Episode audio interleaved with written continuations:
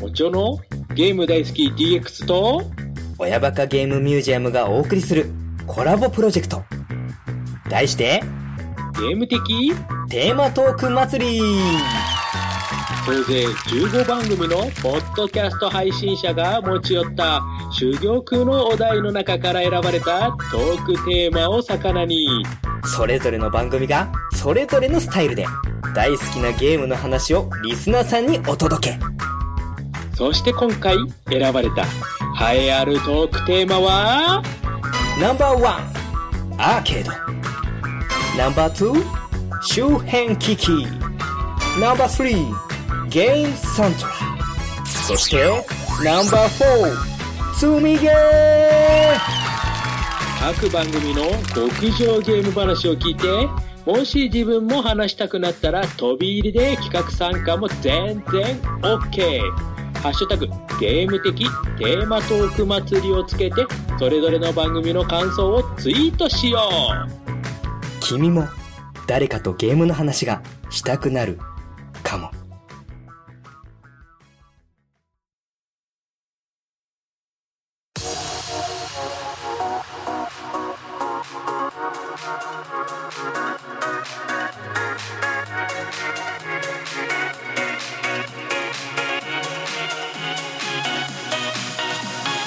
いらぬ遠慮の予防線。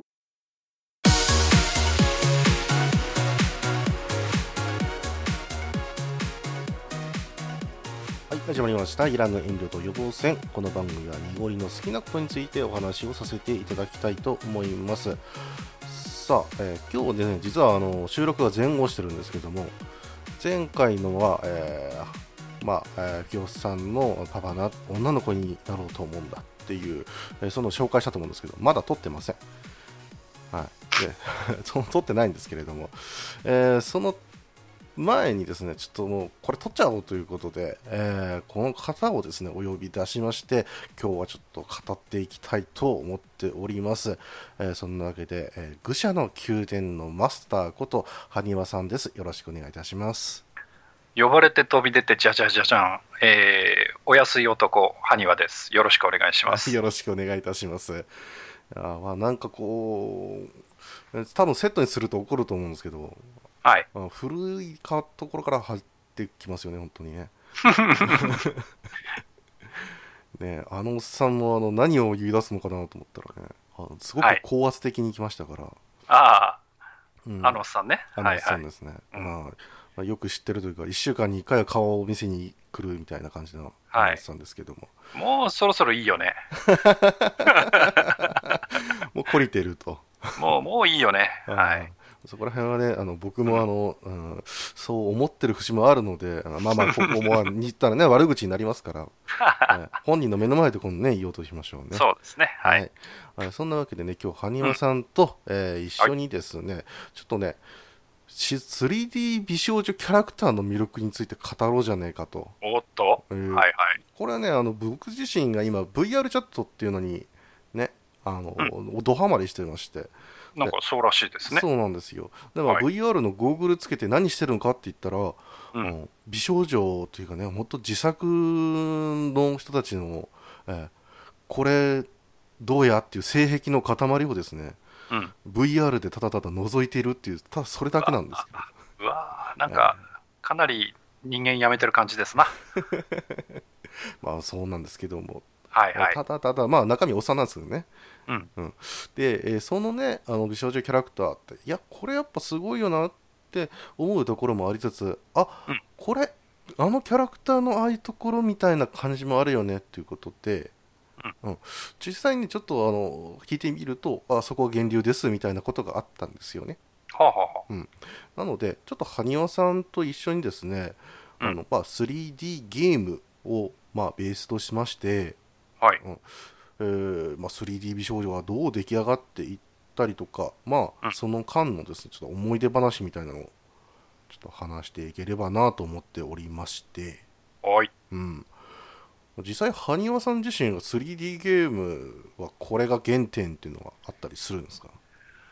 えー、3D ゲームですか 3D ゲームというか、まあ、キャラクターゲームですかね。うん、ああ、その 3D のキャラクターのゲームということそうですね。うんう。ん、3D のキャラクターのゲームというと、うん。まあ、あの知識でね、うんあの、知識で知っていて、実際に自分ではほとんどやったことがないんだけど、はい。えーあたりのアイロボットっていうアイロボッ ト。ゲームがありましてね、ほう。うん、それはあの、まあ、ポリゴンの、まあ、ポリゴンで形づ作られたその、まあ、ロボットなんでしょう、その時期を操ってっていうゲームなんですけど、へえ。それは本当にね、僕も見かけたことが一度あったかないかぐらいで、うんうんうん。ほぼその知識は当時のベーマガ、うんはベーマガで見たなぐらいの知識しかないんですけあど、やっぱそこら辺もカバーしてたんですね。うん。うんで、実際に、えーっと、3D のキャラクターとして、うん。えーまあ、要は、そのポリゴンで形作られた人間が動いてっていうことでいくとう、ん。やっぱりこうプレステサターンが出てから、やっぱそこら辺ですか。うんうんになってくると思うんですよね。だか、そらう、ですねうん。まあ、うーんと実際にはサターンの出る前にバーチャファイターが出ていて、うんうんうんまあその辺からですよね。なるほど。あれが93うん年ぐらいでしたかね。バーチャル。そうですね。はい。うんうんうん。だからそれ以降うんはい。サターンは1年後。うんうんうんうん。うん。だから、えーっと、ちょっと前後の年までははっきりしないですけど、はい。まあサターンの方はそ、その、まあバーチャ系うんのキャラクターっていうのが、まあ最初にポリゴンの、まあお人形さんとして出てきたかなって思うんですけど、うんうんえープレステの場合は、うんえー、とあれはローンチのタイトルがリッジレーサーだったんで、うんだからまあ、車はね、出てきたけど、うんまあ、人間という形ではあれ、永瀬玲子はポリゴンになってなかったと思うんで、うんうんだから、そう考えると、ううーんまあ、これも僕はあんまりやってないですけど、うんえー東神殿とか、等身で。ああ、なるほど。あの辺が早いんじゃないですかね、なんかひらひらついた、なんか女の子がえいやーってやってた記憶がありますね。ああ、確かにね。うん。うんもうあれに関してはまだなんかファンが結構いるっていうイメージが。いや、いるんじゃないですかね。うん。うんまあ、その後はね、あのー 3D 格闘が、まあ、ちょっとブームみたいになったんで、うんまあ、いろいろ出てますよね。で、大体、その、まあ、鉄拳なんかもそうだけど、あのーまあ、キャラクターの中に女性キャラっていうのが、ほぼ必ず1人や2人はいて、うんうん。うん。で、まあね、そういうのが好きな人は、大体、ゲームやるときに女の子キャラ選んでみたいうんうんな、うん、うんうん。あの時そっんなて感じです女ね。性キャラクター使ってると結構なじられたりとかっていうのは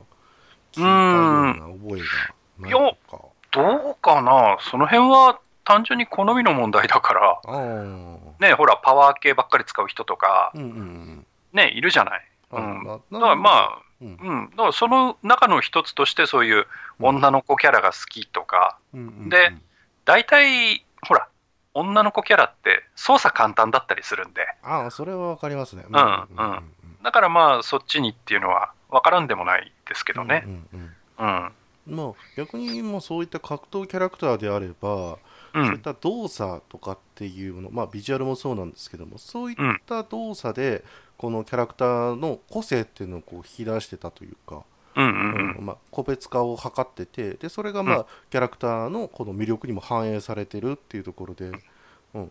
3D モデルとしてはその、まあ、格闘ゲームそのものがこうもう持っているものを使ってさらにこうもっとこうなんでしょうかね動き回ってる感があるみたいなところ、うんうんう生きてるよみたいなところが、うんこういった見えたっていうのはやっぱあそこら辺の時代ですよね。うんうんうんいや、結構さ、その、初代の、えっ、と、バーチャファイターにしてもさ、うんうんあれほら、本当にさ、なんか茶筒みたいなさ、 まあね、ね、うん茶筒みたいなさ、キャラクターにこう目鼻がついてみたいな感じだったけど、ローポリのね。うんうんそれでもさ、やっぱりほら、サラとか見たらさ、なんかそれっぽいいい女に見えたんですよ、あの当見時えまはし。たね、あの時はね。んうんで、当然、あの、パイの方だって、なんか可愛らしい女の子に見えたわけですよ。うん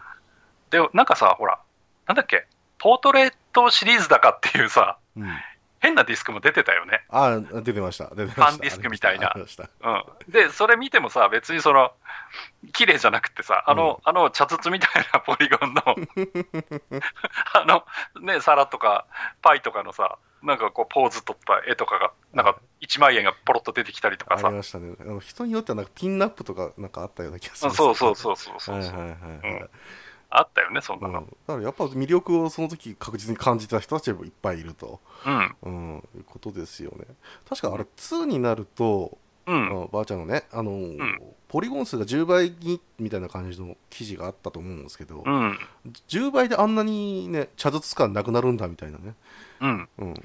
そこら辺も今となってばすげえなって思っちゃうんですけれど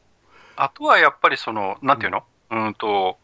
シェーディングとかマッピングとか、いなんかそういう技術もきっとあるんじゃないかなとは思うんだけど、うんうんうんうんそうですね、うんそこら辺の技術の向上は確実にあると思いますし、うんまあね、ハード面とかね絶対、えーまあ、ポリゴン数同時に動かすためにはどうしたらいいかっていうのはここうんの頃ほんと盛んにやられてたところもあったので、は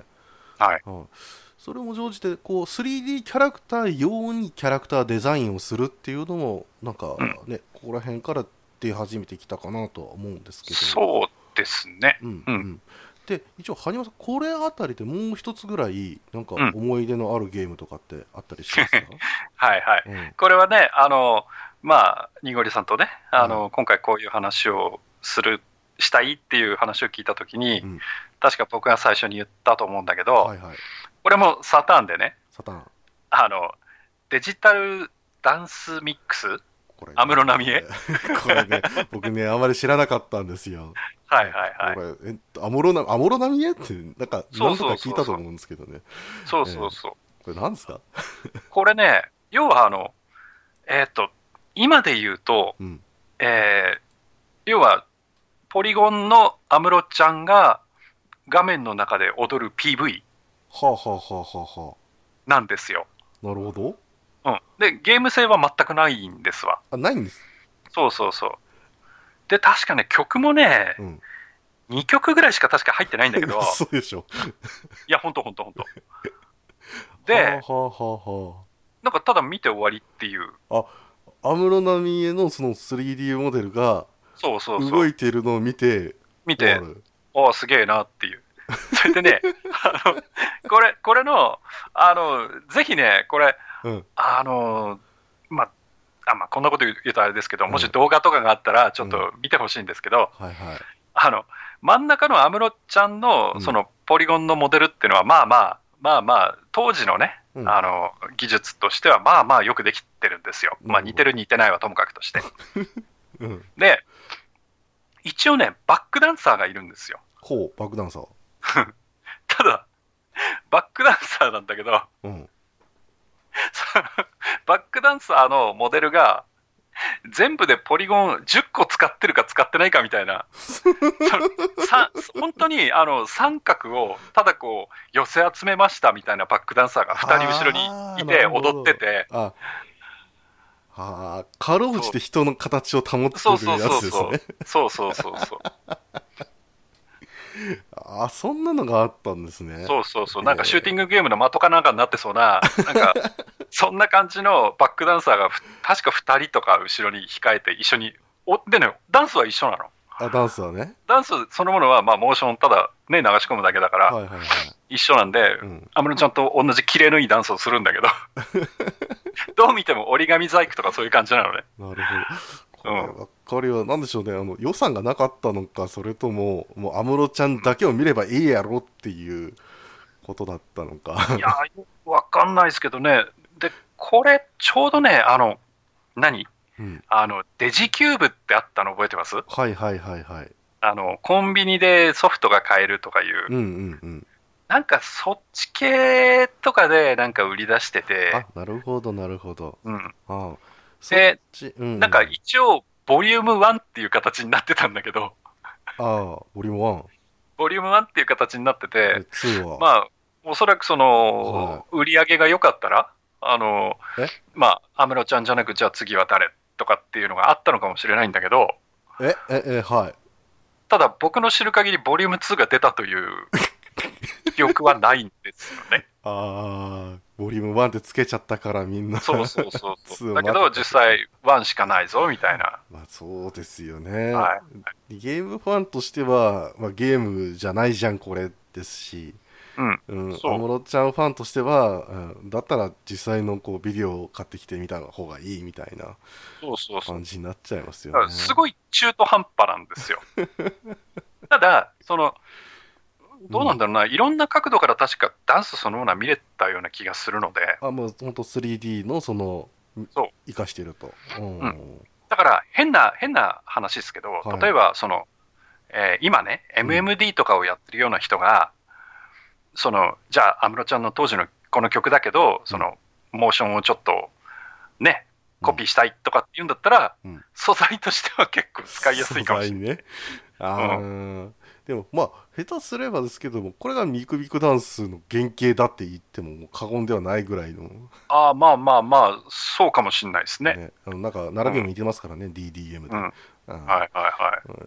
ですけど、まあ、これ、がこれが、だから、それこそ、あの、ミクの、あの、リズムゲーとかにつながったのかもしかれもない。しれないですねプロジェクト D は。まあね、そこら辺いろいろあるとは思うんですけど、まあ、これが安室奈美恵がやってるっていうのが面白いっていうところがね、そうそうそうそそこら辺ですよね。はまあ、そんなところもありまして、まあまあ、ここからはもうね、3D の時代でしたから、う。そうですね。ううんん。まあ、もう何人ですか、えー僕らの好きな、えー RPG でも大体 3D になっちゃって、うん。う。うんんうんまあ、それがね、いいか悪いか、ここら辺では語りませんけれど、はい。単純にね、あのもっとそれが普及していって、僕らの世代なんかはもうそれがもう当たり前になってって、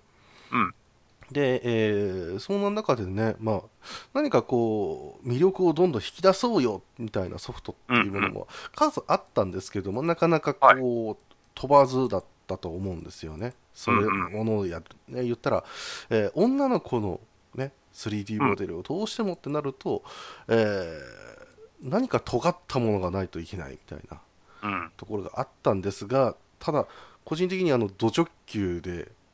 えーその 3D 美少女モデルをこう投じてたっていうのが、これ埴輪さんがね前あの愚者級でも言ってたのを僕ちゃんと聞いてましてお、うんはいはい。これについてちょっと今日はね触れないとということで、うんユメリアですよ。来た。あー動き萌えってやつですね。いやもうこれはもう当時やっぱ衝撃的だったんですけども、はいはい。はい、あの PS2 からね出てて、んこれもやっぱナムコさんと、はいはい。うんいうことででえっ、とまあこれ言ったらもうギャルゲーなんですよねそう。あうんの、まあ、アドベンチャーゲームって言っていいんじゃないですかね。うんうんうん。なんかねあのこうアニメ見たく何話かで区切られてて、そうですね。数話ぐらいはこう女の子と、まあうんえー選択してこう、えーまあ、仲良くなったりならなかったりっていうパートがあって、うん。そこからなんかあの戦闘パートっていうかバトルパートみたいなそうそうそうそうそ。そううなんか敵が攻めてきたみたいなね。そうそうそうなんかゆ、うん夢世界の中でアントゥータラコータラっていう多分そんな内容だったと思うんですけれど、うん。はいなんせヒロインが5人とはい。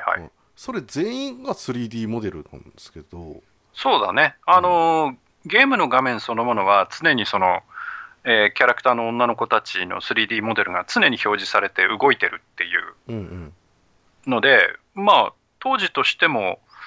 珍しかったんじゃないですかね。うんですよね、あうんあとは、うーん、まあ、プレステ2なんで、うん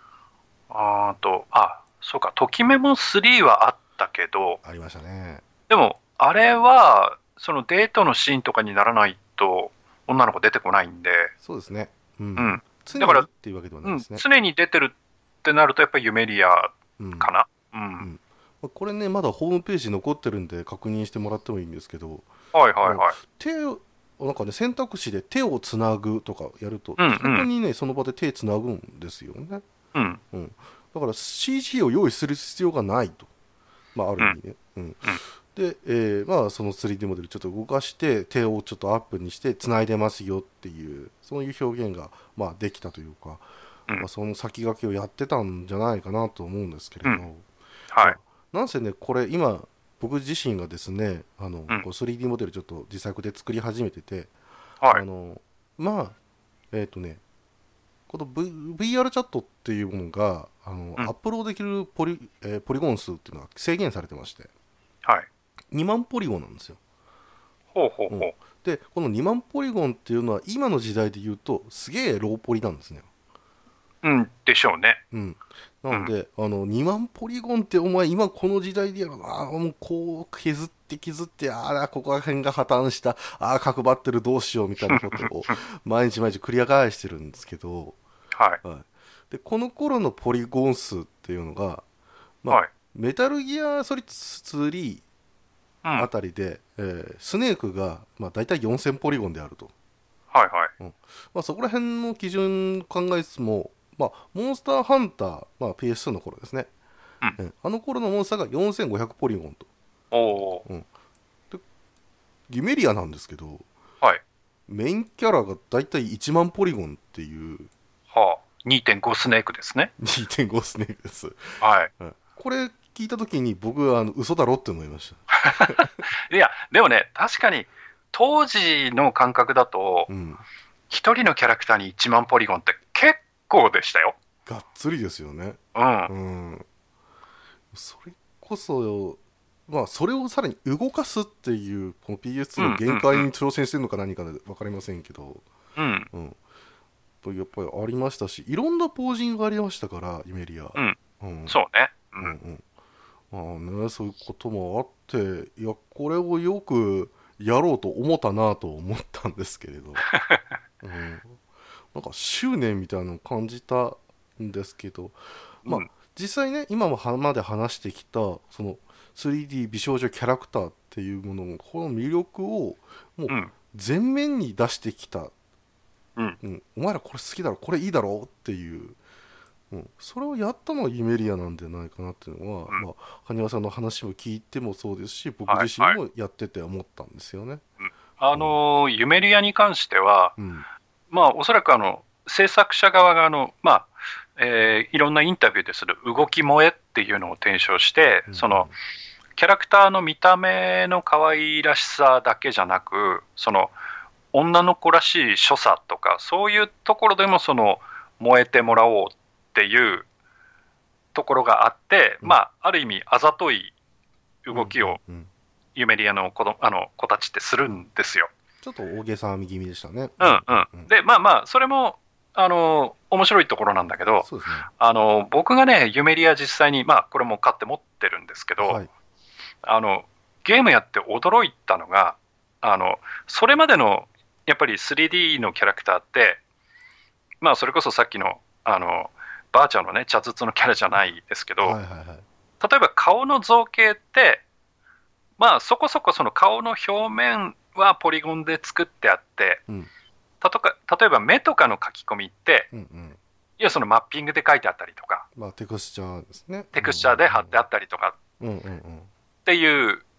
感じだったんですよはいはいはい。だけどユメリアってうん。あれちゃんと目玉もポリゴンで作ってるのねいやーこれですよね。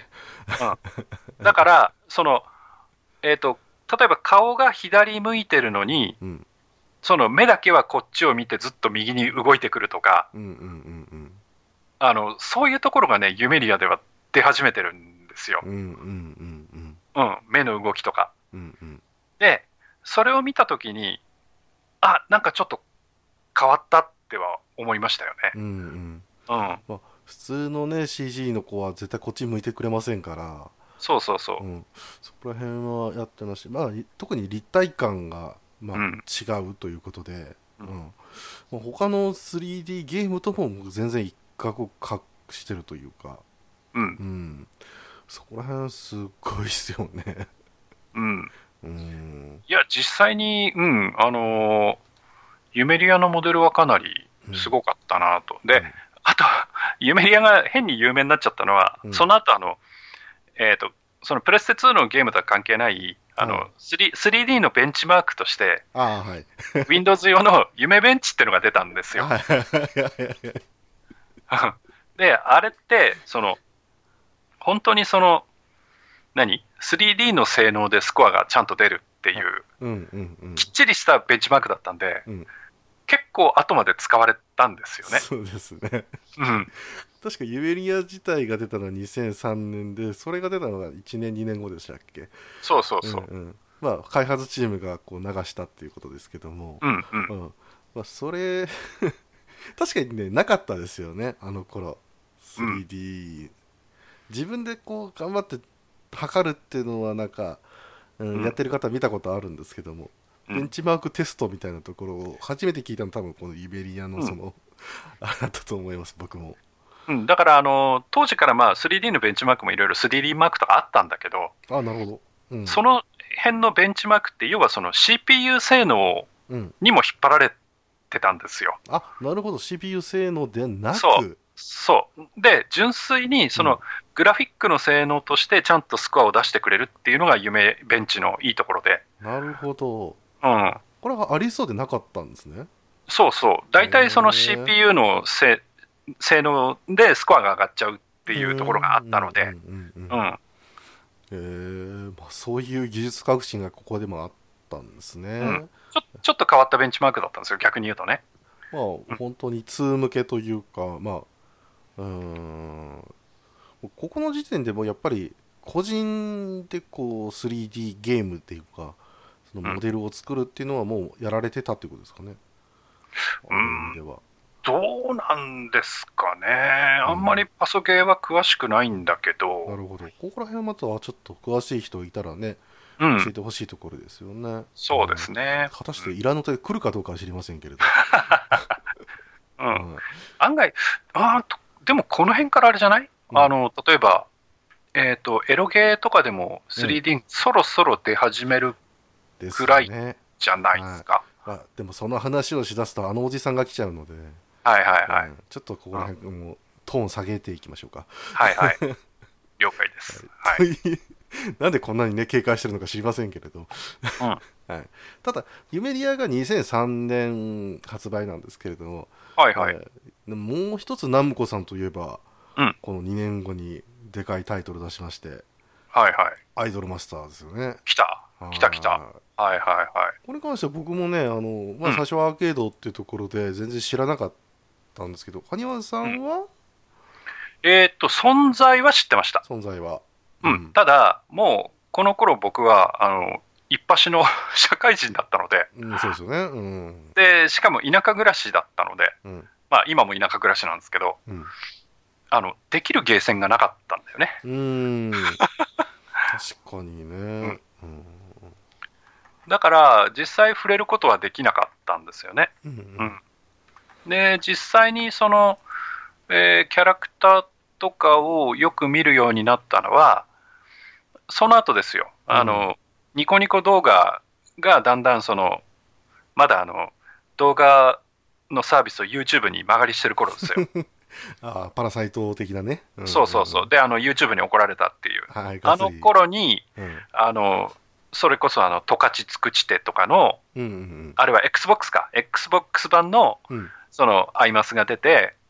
で、それのあの動画が上がり始めたんですよね。うんうんうん。で、それで、あ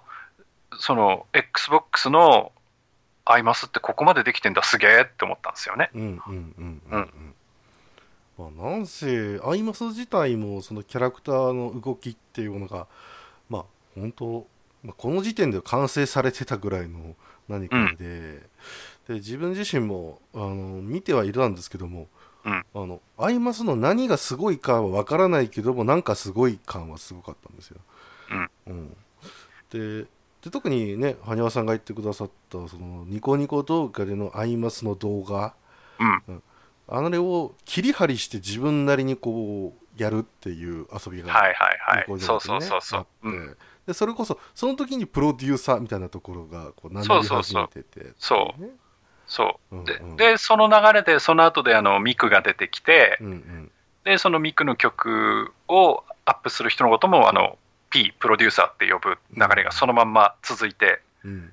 ついてったんだよでね。すねでそれが今でもついていきつつも、うえん。ー途中で出てくるまあ途中って言ってるのもこれ失礼ですね、えーもうある意味では技術革新うん。はいでしたけれども、ミクミクダンスが2008年ぐらいに登場とはいはい。ここれ自身は確か、えーまあ、初音ミクが出てきてで歌ってっていうところもあったんですけれども、うんえークリプトン自体がそういったあのプログラムミクをこのねあの 3D モデルやってってことで規約の方になくったりとか、まあ、若干こう、あんまあやめてねみたいなところがあったはずなんですよね。うんうん、でそこからこう、あのーまあ、規定が変わって、うんうんあーじゃあっていうことで個人で出したのがこのミクミクダンスという、うんえー確かねちょっとこれネット記事で読んだんですけどもうんあのこのミクミクダンスのねあの、うん制作者さんが、うんあのブレンダーっていうねあの、はいはいまあ、アニメーション制作ソフトっていうふうに言ってるんですけれど、うんえーまあ 3D モデリングもできるんですよねうんえーそれと格闘した結果、難しいなこれって なってで,、うんで結果的にあの自分で作った方が良くないみんなでこれ遊べないっていうことで、うんあの何時数時間ぐらいですかね数十時間かなで作ったって言われるとかこの MMD と。いやこれはね驚きましたよだけどうん本当にうんうんで何が驚いたって、うんそのそれまでやっぱりまああんまりその高価なそういう 3D のソフトってまだまだ高が高価だったので10万しましたね。そうそうだからなかなかそのねあのそれこそミジンコレベルのユーザーが使えるものじゃなかったじゃないですうか、んうんうんでそれがニコニコ動にポンってその使い方って上がって、うんで配布するよって上がってうんでその最初最初のポーズと最後のポーズを指定したらその間はちゃんと勝手に保管してくれるよ とかあすげえなってなってすごいですよね。うんでその保管の仕方もそのカーブの書き方を変えたら要はそのね手を例えば動かすにしても最初遅くてあと早くとかうねんその逆とかうんぴったり同じスピードでとかいろいろできるんでへえうんうんだからあやがつけれるんですよねうんうんうんうんうんだからねいやすげえなと思ってうんうんうんうんだからそういうところもあってハードルがガクッと下がったわけですよね。そうですねうんでやっぱりその職人さんがいろんな職人さんがいて、うんそのモーションを作る職人さんもいればはいあとモデルうんまさにそのお人形さんを作るっていう職人さんもいてうんうんでそれぞれをそのデータを作って MMD ミクミクダンスの上で合体させればうんその自分なりに自分の好きなキャラクターそれもね配布されてるキャラクターを持ってきて片片っぽはその好きなモーション踊りダンスとかをね、うんのデータを持ってくれば、その自分で好きなキャラクターに好きなダンスを踊らせることができるっていうね、うんうんうんうんうんうん、これはすごいことでしたよ。すごかったですね。うんうん、もてはやされるのは大体 3D モデラーさんだったんですけど、うんまあね、ステージを作る、まあ、背景ですよね、うんうん人もいればうんあと、まあね、モーションっていうのもありましたけどカメラワーク職人もいましたよねうんいうんいやいっぱいいるんですよ。あとうはんほら、そのエフェクト、エフェクトあうーんね、ビームマンさんとか、はいはいはいはいはい。ああいうすごい方々がいっぱいこう出てこられてう、んうんうんまあ。それ専用のね、シェーダーとかもどんどん出始めたりとかそうそうそして、ね。う、ね、物理演算まで入っちゃっ てさ。うん本当すごいですし、放線管理、まあ、ここら辺は言うちょっと技術的な話になっちゃうんでうあれんでうんすけれど、うん、すげえなっていうね。まあ、あの本当にこの時に関して言えば、あの熱中する気も人の気持ちが、今なら手に取るように分かるぐらいの、いうんうんや、これはね、いいおもちゃですよ、 ある意味。うんうんうんただまあちょっとね、あのまあ、最近も指摘されてますけど、ミクミクダンスだけでこういろいろやっても、他でちょっと技術的にちょっと使えないっていう、 はい悲しいところがあったりするんですけども、うんまあ、それはともかくとして、まだまだ MMD に関しては人気と。はいうんでしょうねさらにはいいまあ、今日の、ね、テーマとしては美少女キャラクターですから、はいうん、やっぱこれのユメリアと、ね、アイマス通ずるところのこう動き萌えうはん確実にこのミクミクダンスで、えーまあ、ある意味自分なりにカスタマイズができてしまうので、そうそうそうそう。うんだからね、その変な話、うんあの例えばその実際の初音ミクうんそのものが出た時もきっとそのねあのミクの声で、うんとっててもそのあの実際のね実物の女性にはこう言わすことのできないようなこう言葉をね 喋らせたりとかってした人ねたくさんいると思うんですよ。大体買う男の人はそうでしたよね。うんはいで同じようにミク MMD の中ではね、うんそのありえないその物理的にありえないダンスとかもバンバン踊らせることもできるし、はいはいはい。うんまあ、すごかすごいですよねやっぱり。うんうんうんまあね、まあ、ミクミクダンスに関して言えば、全然美少女以外の面白いところっていうのはいっぱい詰まってますので、そうそうマラソサンダーバードの動画とかもある しさ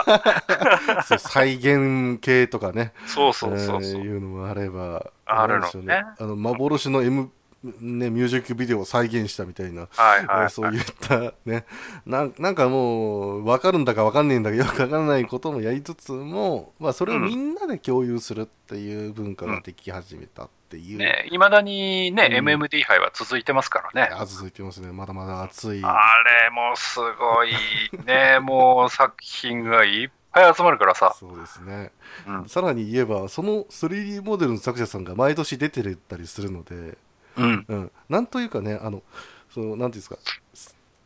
時代の変遷とともにどんどん可愛くなるみたいな、うんああいうの全然垣間見えますから、うんいや、それ面白いですよね。うんちなみに、あれだよ、あの、確かカンコレのキャラクターだったかな、を使って、あの、おさにちも MMD の動画上げたりしてるからね。これもう僕らの話だけです からねはい、 はい、おさにちって誰だよって話はでいすけど、。まあ、そういうね、変態がいるんですけど。そうですはいね、あのはいねなんかこの前もなんですか、えうー、んカンコレで、えー、100 140人ですか、うんえーまあ、結婚なんとか言ってましたけども、はいもう本当に変態だと思います、バチ当たればいいのにと思うけどね。はいはい、えーそんなわけでちょっとねもう結構話しちゃってますけども、はい、はい。えーじゃあもう割愛いたしまして、えーまあ、この後ねミクミクダンスが大流行りしたので、うんまあ、やっぱりねセガから出たプロジェクトディーバーなんていうものも、うんまあまあそまあ、うねプロの手によって、えーはいはいもうこんなこともできんねやでというのもありつつも、いやいやファンがこういう遊び方してるんだったらこういう見せ方しましょうみたいな形もうん全然含んでの音楽ゲームが出たと。そうね。うんでさらに、まあ、もっとね、えー欲望を叶えるというところで、えードリームクラブなんていうものもはい、はい、ありましたね。 ありまして、まあ、あれに関してはね、なんか、あのどうしてもこう クラブみたいなね、ああいったところで、あの引きがちですけども、えー、ド変態技術いっぱい使ってますから、うん。そっちの方での変態もね、改めてちょっと見たいところではありますが、あの、ドリームクラブの、その、キャラクターに関して言えば、はいはい、あのそれまでの、まあ、アイマスなんかもそうなんだけれども、はいキャラクターの女の子たちが、うんあの大体みんなそのスリムだったんですよね。うんうんうんうん、あのあずささんみたいにそのおお胸の豊かなキャラクターもいるんだけれど、はい、でもその全体のボディシェイプとしてはスリムなうん、こうスタイルのいいうん感じのモデルっていうのが多かったんだけど、うんドリームクラブって、うんい やみんな可愛いんだけど、うんちょっとあれって思うような 体型じゃないまあ確かにね。ドリクラの女の子たちって、うんあれはちょっと新しかったですよね、まあ、逆にちょっと素人感を出すためそうなんかちょっとこうぽっちゃりした感じじの、はいはいはいはい、まあ、逆に言うとねそういうなんか肉々しさもみたいなのがうん出てきたのかなっていうのはあるけど、まあ、二の腕太もも、えーうん、とかねああいったところとかあのフェチの方はあれで歓喜したところあるんですけどもねえ逆にちゃんとねそういうところを見せてくる動きしますからね、うんううんんそこら辺もすごかったもありますけれどはいあと他にね 3D ゲームとしたらまあ、うん美少女でこれは外せないでしょうラブプラスはいはいはい、はいあの DS の中にねあのん入った、あー美少女っていうのがどういうふうに動くのかなと僕自身も思ってたんですけれどもこの子、うんえー本当に 3D かっていうよくわからない、うんあの言ったらですね今のライブ 2D みたいな、まあね VTuber さんでいろいろいますけども、はいはいあのー本当にねすその絵が動いてる感があったんですよねこの時に。うんうん、なので、まあ、それで恋するのもまあやむなしだなと、うん思いまあしちたょっとね、あの DS だったんで、うんあのグラフィック自体は若干ね、荒い感じはあったけれども、うんうんうんでもね、あのキャラクターはすごくあの3人とも可愛らしくって、うんうんうんうんうんですね、はいうん声もね、あの、まあ、皆口優子さん使ったりと かさねねえ丹下さくらさんとかはい丹下さくらさんとかねいや本当あの時にはねもういろんな意味であの湧き立つ要素がいっぱいありましたけども、うんうんえーね、あの時のね、えーコナミはどこ行っちゃったんでしょうかということで、うんえーそんなわけでで他にもねちょっとミックビックダンスあたりと、あの前後しますけれども、はい、まあ、エロゲのイリュージョン作品、まあ、いわゆる 3D でのこう商業作品っていうのが、はいはいはえー台い頭してきつつさらにここの場合はねあの自分でカスタマイズができるっていうあのとんでもない要素を、はいはいはいで本当にまあ自分だって自分の中でこう髪の毛とかその色とかっていうのを選ぶくらいの技術でしたけれども、うんまあ、これでも十分かもう楽しめたというか、はいはいはいでまあそれ以降もねあの他にもいろんな作品ありましたけれども、うんまあ、やっぱりこの作品についてもちょっと我々では喋っとこうということではいあーえー2015年まで飛びますけれど、おっとえーアイドルマスターシンデレラガールズスターライトステージというお来た来たはいはいやっぱこれね、あの、うほぼ毎 日あの、私もちょっとね、触れる機会がありますけれど、はいはいあのーやっぱ今でもねあの、これがスマホゲーって若干信じられてないんですよ。うん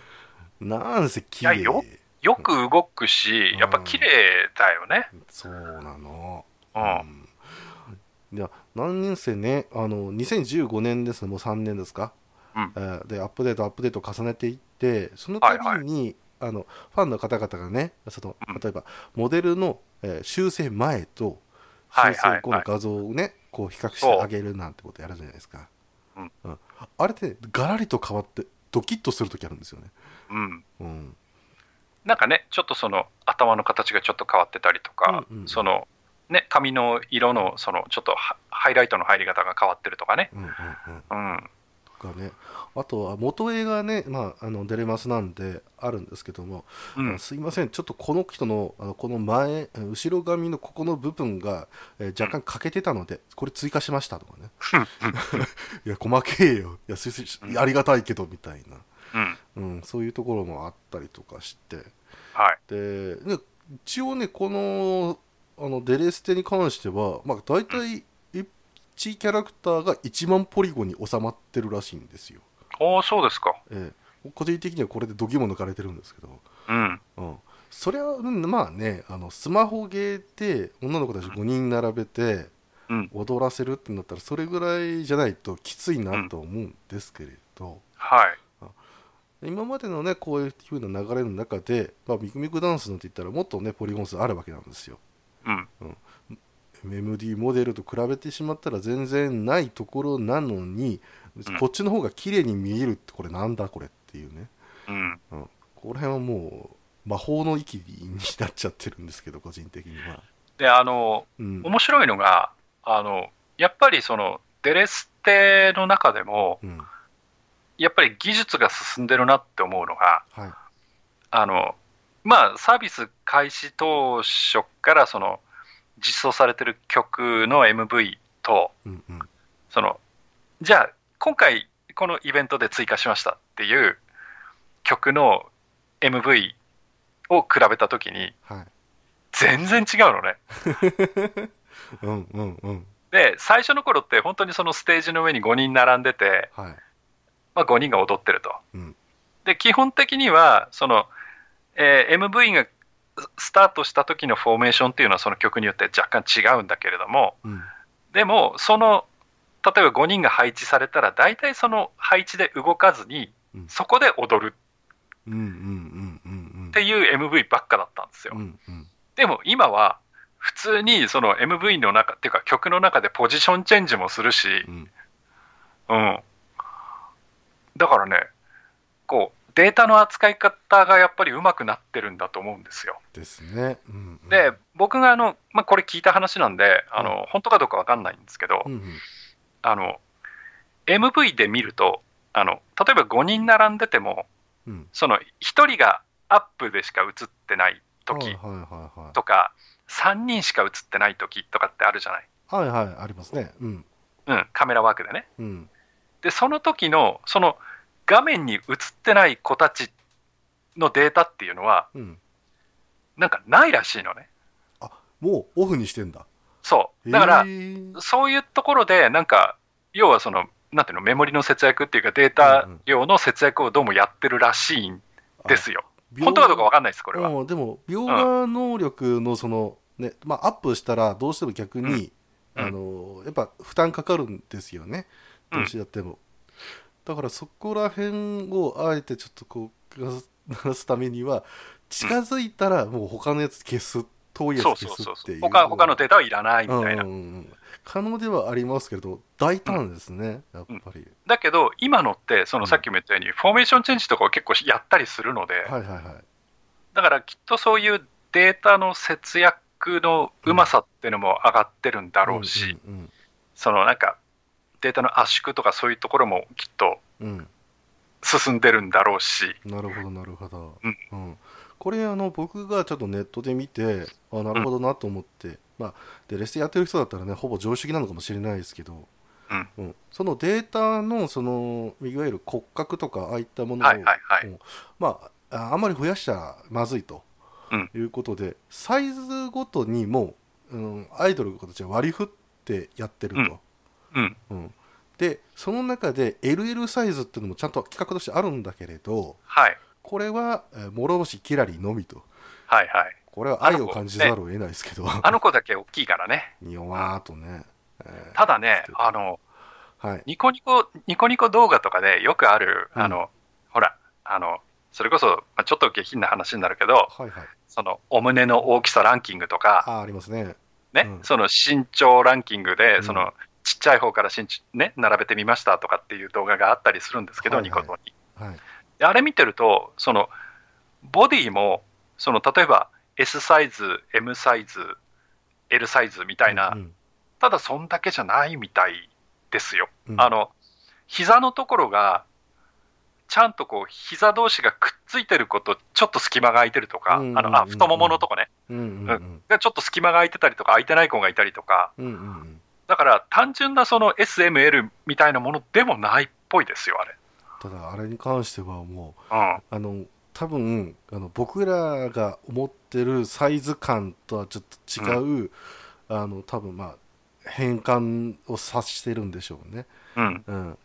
あのちょっとこの子だったら内股気味に絶対なるとか、うんううんんあるいはまああのすでに骨格自体をあれちょっと骨の向きとかをこ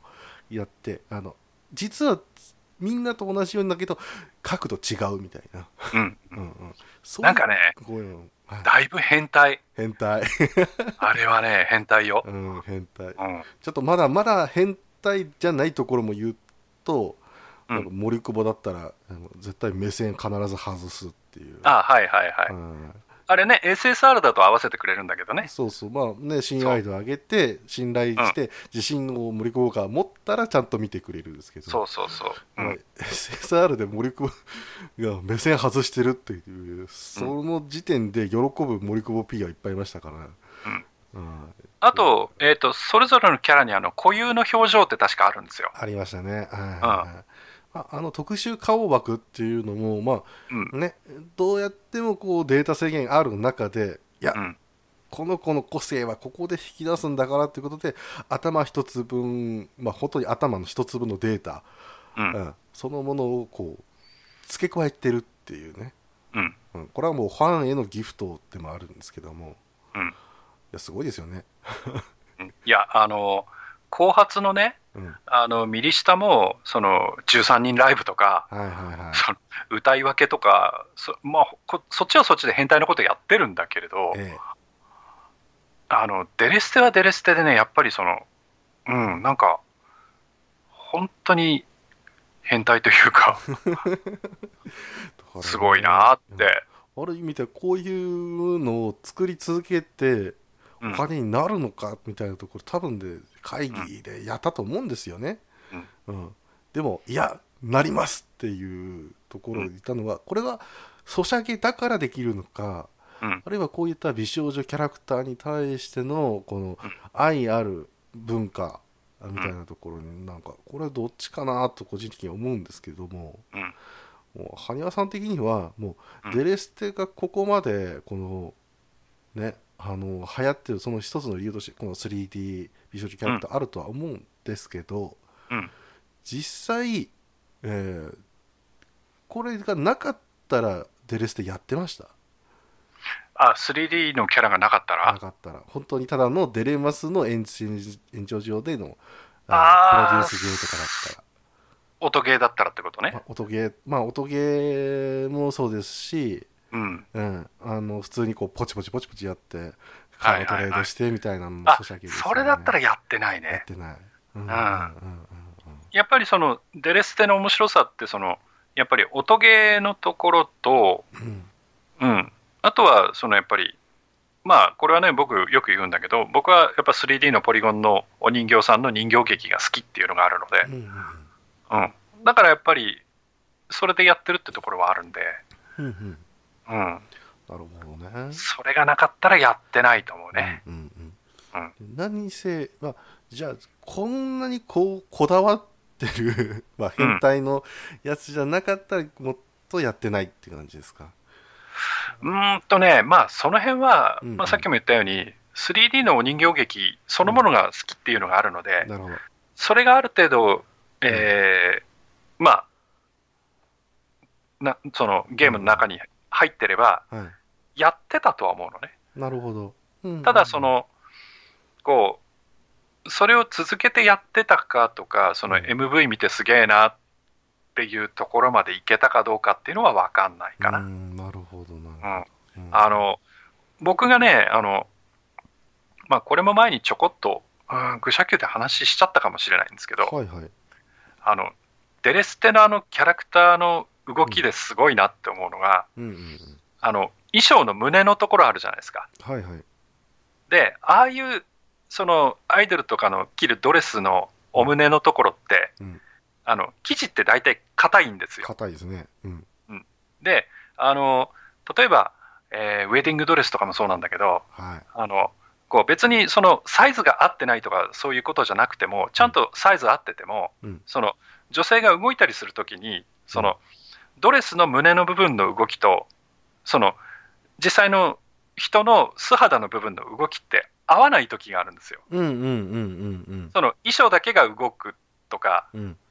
ん言ってることわかるかわかなりますわかりますあちょっとね、あの硬い方と柔らかい方のこの動きっていうそうそうそ動う作ですよねそうう。んうんで、その硬い側のとこだけがちょっともさっと動いちゃうみたいなうんうん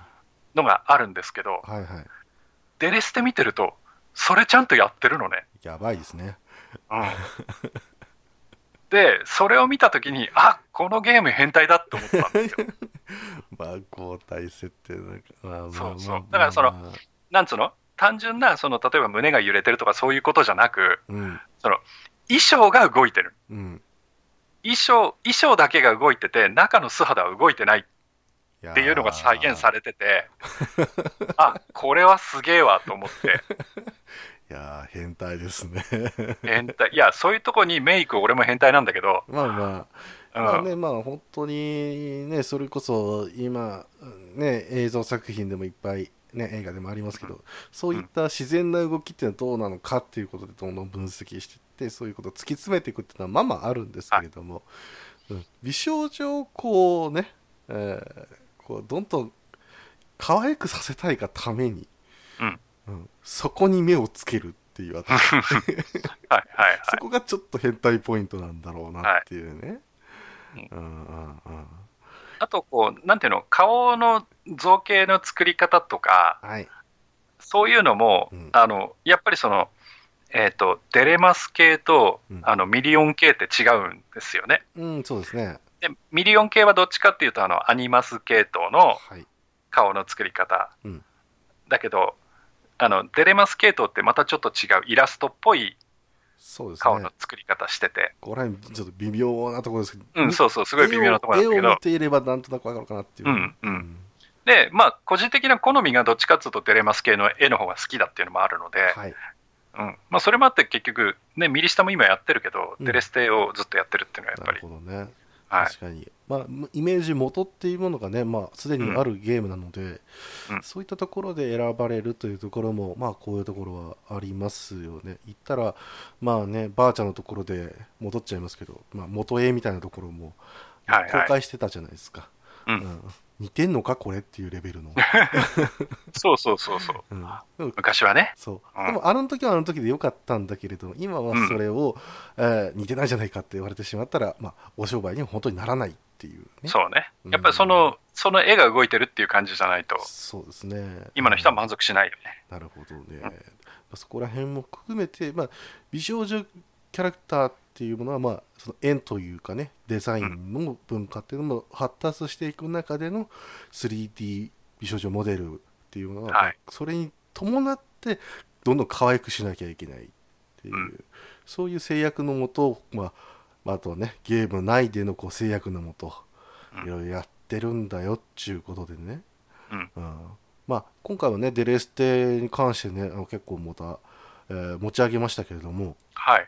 まあね世間的にはね「獣フレンズ」みたいなのが去年流行りまして、はいこはれい。ね、ゲームではないんですけども、うんどちらかというとねモデルとしてはまあえー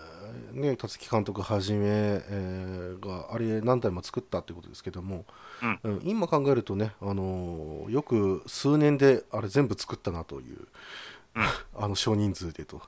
えーいう感じなんですけれどもそれが、えーまあ、ファンが MMD モデルをこうどんどん作ってるとはい。そんな中で、えーもっとねあのキャラクター自身っていうものをえーたつきに合わせようみたいな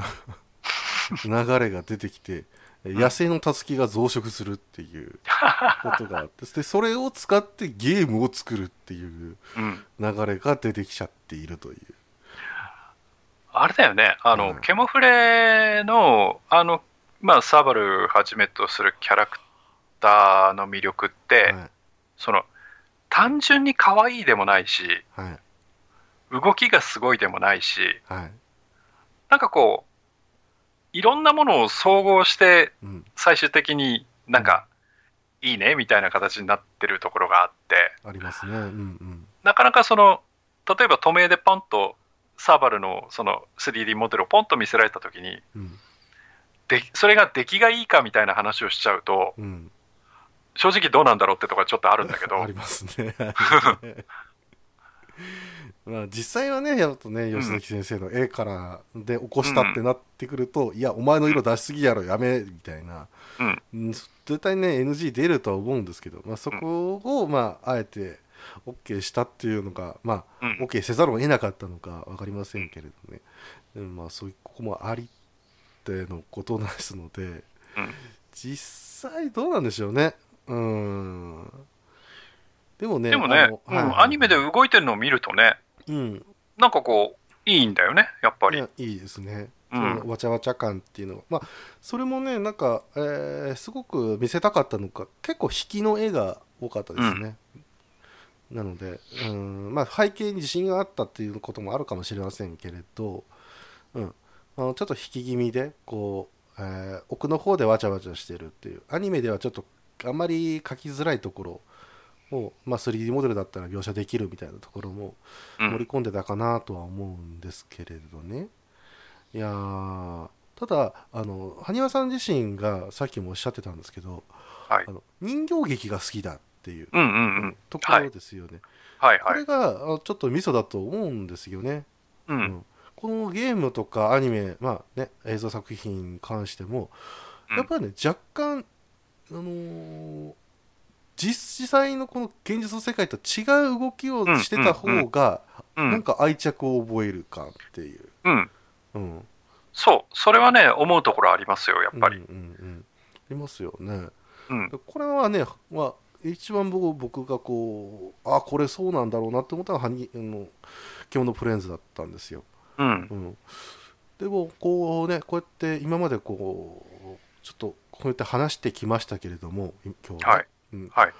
まあ、ユメリアだったりアイマスだったり、うんえーいいかもしれないけどやっぱね若干違うところあるんですよね、うんでもそれをちょっと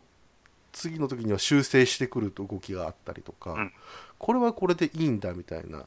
こうこっちが許容できる範囲のものがあるともうすごくなんか通じ合ってる感があるというかねうんなんか変態なこと言ってますけれどもなんかねそんな気がするんですよねい。やだからその、まあ、よくね、あの 3D モデルなんか不気味の谷なんていう言い方あるけど、はい、それを超えちゃってすごいリアルになっちゃって、うんそのまあ実物のまあ生身のねはい、ものと 3D モデルが区別できなくなってくると、うん僕らみたいな楽しみ方っていうのは逆になくなっちゃう可能性はあるかなとは思いますよね。うん、だってそれは実写見てるのと同じなんだもん。うん。うんうんうんうん、だからあお人形さんだっていうふうにうん認識して、すごいね面白いねっていう見方っていうのはうんやっぱり現実との乖離がないと、ね、そそこにはやっぱ谷間がないと、うんうん、できない楽しみ方なので、うんうんうんうん、そうですね、まあ、下がりだったりね、上がりだったり、なんかいろんな言い方がありますけれども、まあうんその風景、えーみたいなね、稜線みたいな部分を楽しむ余裕みたいなところがないと、うん、そてか、その谷間あたりのなんかこう斜面がゲームなんだなっていう。ううんん、うんうんなんだかそこら辺は今の時代になってやっぱ思うところありますよね。うんうんうんまあね思いっくそその不気味の谷に落っこちてたね伊達京子とかさ 寺井由紀とかさあるけど、うん、ありましたね。うはんあるけどい。うね、んうんうん。まあまあ、そうですね、そういったところも繰り返して、今ね、こういうゲーム業界には、えーこういった、えーモデルの方がいいんじゃないかっていうね、取捨選択があったりとか、ね、えーいうことって、ちょっとね、まとめが下手くそなんですけども、はい、そんなねあのまああのちょっとこう違った動きがいいよねとか言いつつうん、実はもうそのキャラクター自体に人が入ってるっていう時代になりつつあるわけなんですけれど、はいはいえーこれの話をねしたらね、えーもうちょっと時間がねかなりオーバーしてるので、うんはいもう今日はやりません あれ実際ね、あのね、羽生さんに関してはね、こう、今、最新のね、こういうのあるんですよっていうのを、ぜひ伝えたいところではあるんですけども、うんうんうん。なんせね、今回、こっちはね、中身が大体おっさんなんでね、はいうん VR チャットに関してはね。 ただ、まああーね、自分で作って自分で動かすっていう、そういう時代になってきてるんだよっていうところがあったりとかすると、うんまあ、現実の動きはできるはできるけど、まだ例えば、えー指がね、全う部んちゃんとこう、一つ一つ指のトレースはできてないと。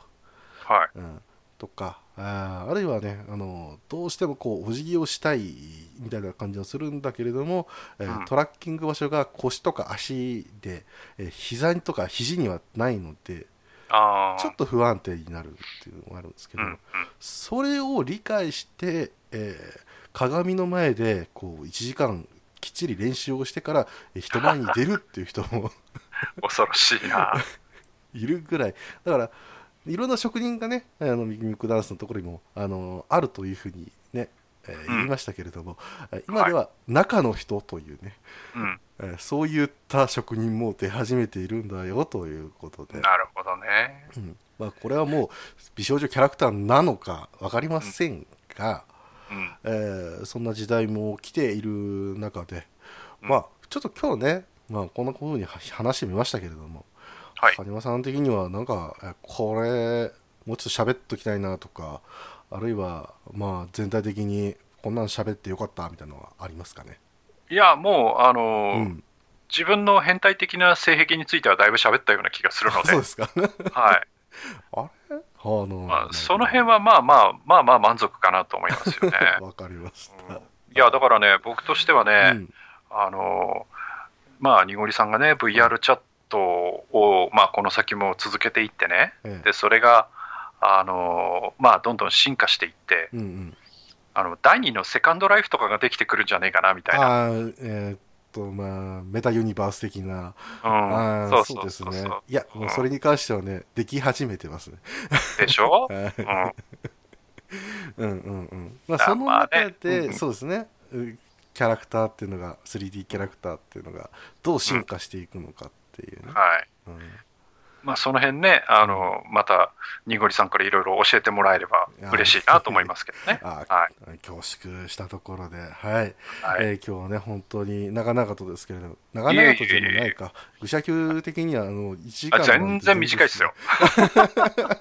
まだまだ元気っていうところですけどそうそうそう。これからじゃあお便り紹介しようかみたいな感じでそうすけどだねい。やいやいや、はまいだまだですよ。あのあのあっち2時間喋ってからお便りですからね。はいはいはい。 まあ全然ですよ。あはれいで。すけど、消化不良ではないというところが、えーはい確認できましたので、まあ、今日はね、えー本当に、えー愚者の宮殿より、えーマスターこと埴輪さんに来ていただきました。埴輪さん、ありがとうございました。はい、ありがとうございました。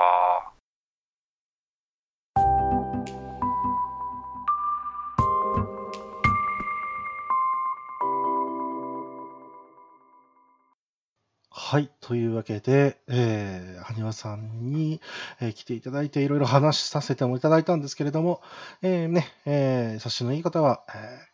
これ、後で撮ってるなというのが、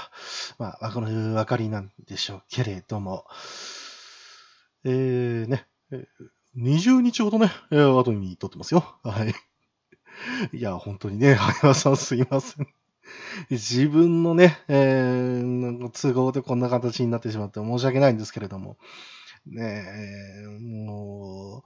う、ね、何喋ったっけっていうのをね、ちょっとこう自分で、えー見直していくうちに、えーこんな時間になってしまいました、えー本当に申し訳ございません。ね、いろんなね、お話聞いて本当に嬉しかったんですけれども、まあまたぜひね、えーお話をさせていただければなと思いますので、まあね、あのー他に、えー二人でね、話したい、うん、話してほしいことっていうのが、もし皆さんの中でありましたらですね、また、えーお便りいただければなと思います。まあ、あの、愚者さんの方に、えー送っていただいても構わないんですけれども、えーそうじゃなくって、なんか、えーもうちょっと軽い話題で、えーささっと話してほしいな、みたいなところがね、ありましたら、えーそういうところもちょっとお話しして、えーどういうことしようかな、なんていう話ができていると思うんですけれども。まあね、あの、皆さんはお分かりの通り、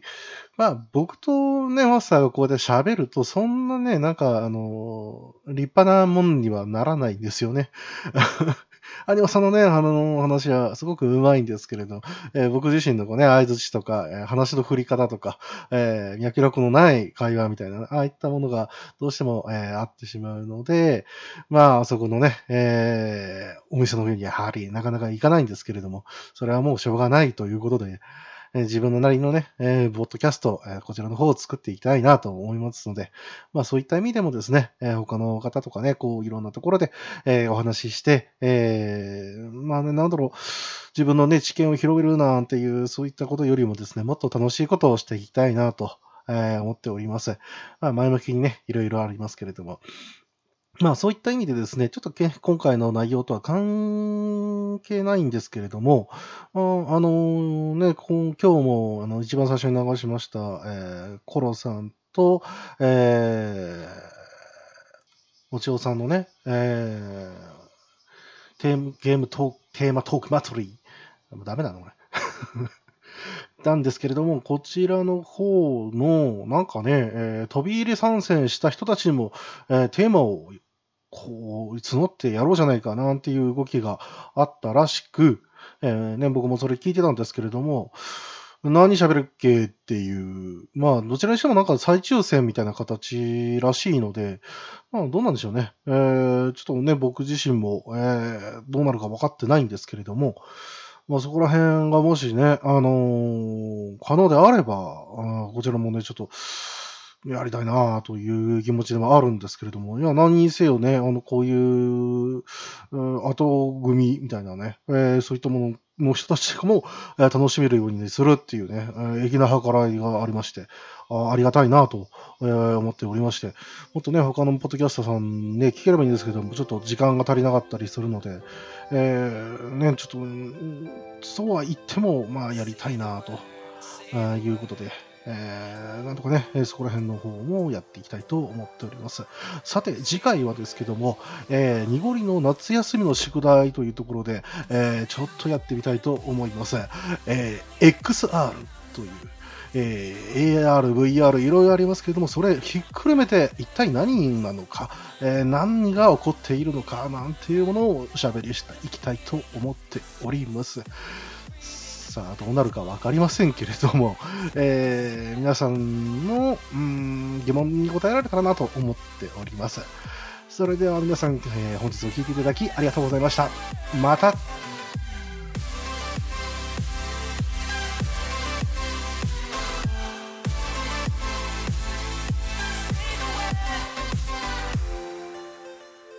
この番組では、皆様からのお便りを募集しています。宛先は、Twitter アカウント、いらぬ遠慮と予防線、アットマークいらぬとへのリプライ、またはダイレクトメッセージと、ハッシュタグ、ひらがなで、いらぬとをつけてのツイート。メールでは、いらぬとアットマーク gmail.com、i, r, a, n, u, t, o までお願いいたします。